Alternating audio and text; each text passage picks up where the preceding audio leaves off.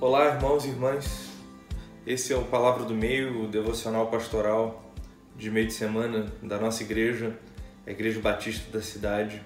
E essa semana eu queria te convidar para que a gente lesse junto o Evangelho de João, capítulo 20, dos versículos 19 a 28.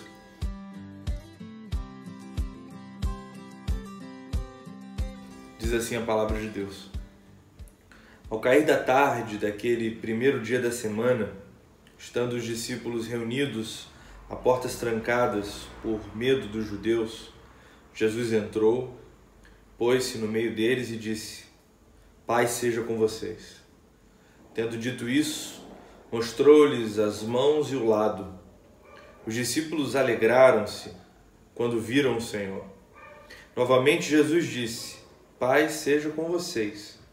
Assim como o Pai me enviou, eu os envio. E com isso soprou sobre eles e disse: Recebam o Espírito Santo. Se perdoarem os pecados de alguém, estarão perdoados. Se não os perdoarem, não estarão perdoados. Tomé, chamado Dídimo, um dos doze, não estava com os discípulos quando Jesus apareceu. Os outros discípulos lhe disseram: Vimos o Senhor. Mas ele lhes disse: Se eu não vir as marcas dos pregos nas suas mãos, não colocar o meu dedo onde estavam os pregos e não puser a minha mão no seu lado, não crerei. Uma semana mais tarde, os seus discípulos estavam outra vez ali e Tomé com eles. Apesar de estarem trancadas as portas, Jesus entrou, pôs-se no meio deles e disse: Pai seja com vocês. E Jesus disse a Tomé: Coloque o seu dedo aqui, veja as minhas mãos. Estenda a mão e coloque-a no meu lado. Pare de duvidar e creia. Disse-lhe Tomé: Senhor meu e Deus meu. Esse é um texto extraordinário, um texto lindo, um, texto que reflete a glória de Deus, porque é, Jesus está ressuscitado. Jesus Cristo havia nascido por um milagre, Maria, virgem, havia ficado grávida pelo poder do Espírito Santo, mas Jesus era homem, Jesus era ser humano, ser humano como nós, e viveu a vida nessa terra como um ser humano. Inclusive a Bíblia fala que ele foi tentado em todas as coisas e sobre todas as tentações saiu vitorioso. Então, Jesus Cristo, ele viveu uma vida como nós vivemos. Embora ele tenha vencido na vida que nós vivemos. E Jesus, como todos nós sabemos, ele morreu preso numa cruz ele morreu de um jeito brutal e um jeito que deixa marcas no corpo. Jesus teve suas pernas perfuradas, seus braços perfurados, teve a lateral do seu corpo rasgada, ele havia sido torturado e enterrado, ou melhor, colocado num sepulcro, depois de três dias, o Senhor Jesus ressuscitou. Jesus não ressuscita como Lázaro ressuscitou. Ele não ressuscita como as pessoas da Bíblia ressuscitaram é, através de um milagre temporário. Porque Lázaro, por exemplo, havia sido ressuscitado por Jesus e, embora tenha, tenha sido ressuscitado, depois veio a falecer. Jesus não, Jesus ressuscita vencendo a morte ele ressuscita ultrapassando a realidade de morte que afeta a vida, não apenas a vida humana, mas qualquer vida. Tudo aquilo que está vivo um dia morrerá. Jesus não. Jesus ele nasceu, viveu, morreu e quando ressuscitou, ressuscitou de um jeito extraordinário. Ressuscitou para a vida eterna. O seu corpo ressurgiu da morte o seu corpo levantou do sepulcro, o seu corpo saiu do sepulcro, o seu corpo, inclusive, foi glorificado. Jesus foi assunto ao céu, ele foi levado ao céu com corpo e tudo. Jesus foi inteiro para o céu. E esse texto que nós lemos, ele, ele dá conta disso. Ele dá conta que a ressurreição de Jesus faz com que Jesus tenha um corpo especial. Jesus, quando ressurge dos mortos, ele não ressurge como era.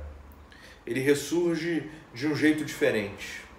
O seu corpo ganha contornos extraordinários. Tanto é assim que os discípulos estavam num ambiente trancado.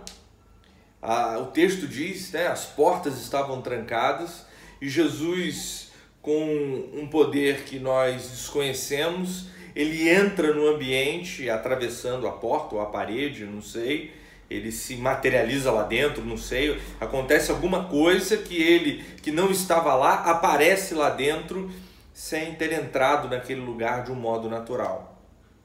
O corpo de Jesus, ele ressuscita glorioso.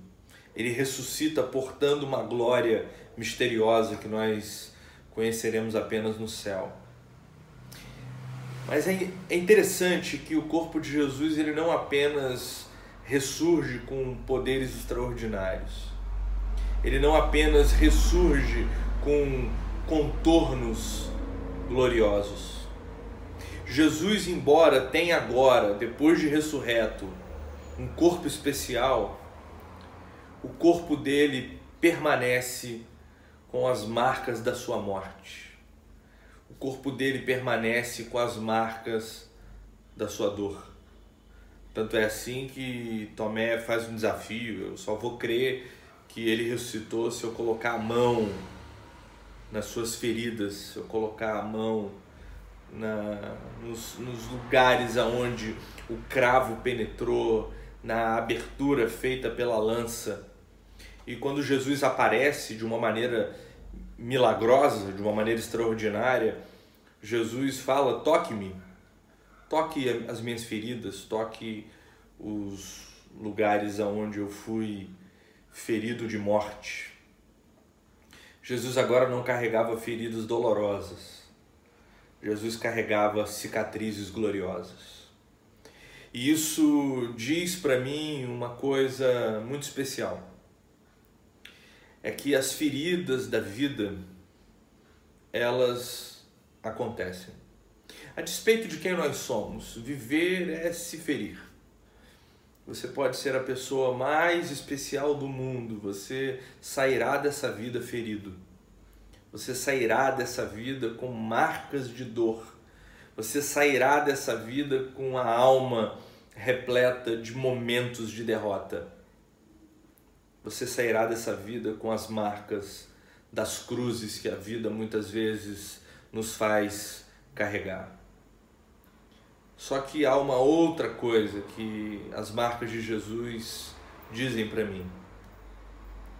Elas dizem para mim que ser ferido nesta vida não faz com que as feridas tenham a palavra final. A palavra final da vida não são as dores que nós carregamos, mas é a ressurreição gloriosa que nos atinge. Então, embora a vida seja uma vida dura e difícil, uma vida que fere, a vida também acaba quando acaba com Cristo na ressurreição. E eu achei muito, muito, muito importante o fato de que a glória do novo corpo de Jesus não fez com que as feridas desaparecessem. Jesus ele ressurge dos mortos de um jeito especial.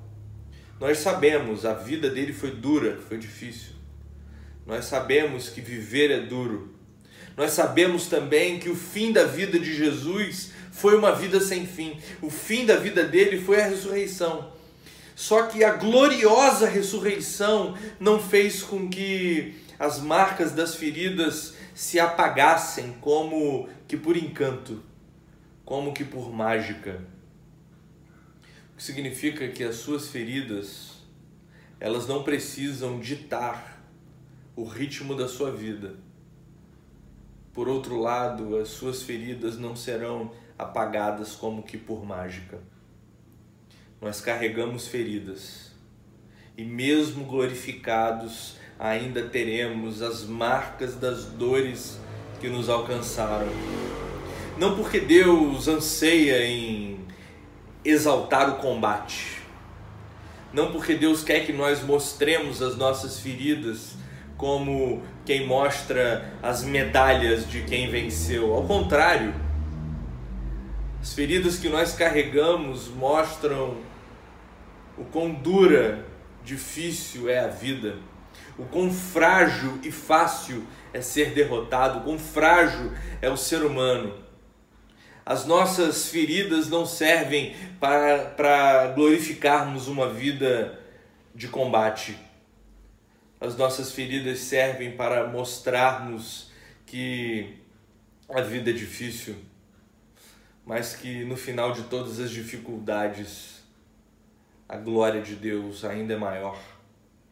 Porque Deus não ressuscitou Jesus lhe dando um corpo sem cicatrizes? Porque as cicatrizes contam a nossa história e a nossa história glorifica a Deus. É por isso que Jesus, com as suas feridas, ouviu de Tomé, Senhor meu e Deus meu.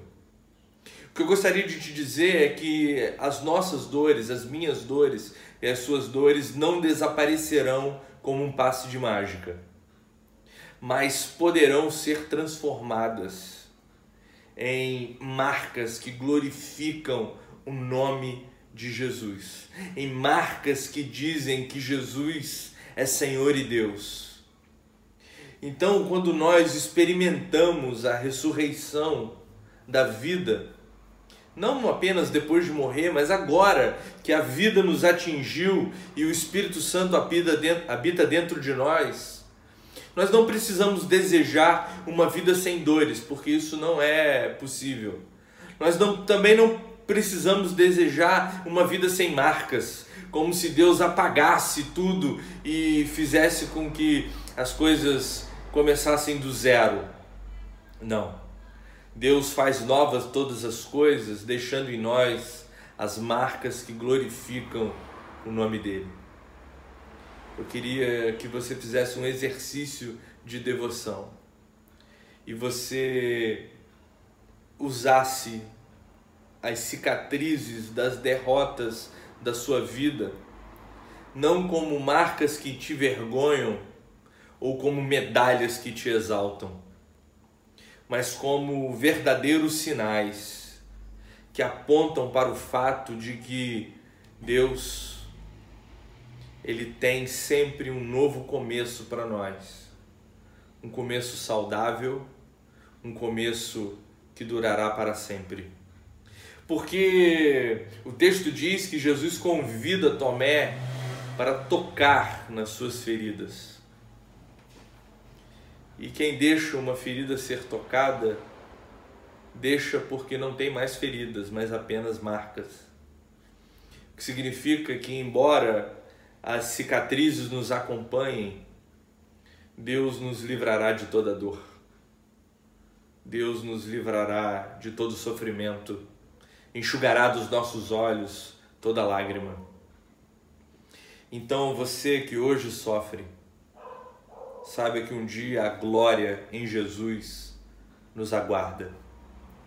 Você que hoje sofre, saiba que a dor não é o último sentimento que sua carne irá sentir. Nós carregaremos marcas, nós carregaremos cicatrizes. E diante do nosso Deus, essas marcas são como músicas que louvam ao nome do Deus que não apenas nos salva, mas nos cura, nos liberta e nos abençoa para a glória do nome dele. Eu peço a você que você que você ore, que você reflita, que você peça a Deus para que Ele te cure e que faça com que a cura que Ele te der seja um verdadeiro sinal de que Jesus Cristo é Senhor e Deus, para a glória do nome do nosso Pai, para a glória do nome do Espírito Santo. Que Deus nos abençoe a carregarmos as marcas que não desaparecem, mas são indolores depois de serem glorificadas por Jesus, depois de serem curadas por Jesus. Marcas que glorificam, sinais que glorificam, cicatrizes que glorificam o Deus que merece toda a glória. Que Deus nos abençoe em nome de Jesus. Amém.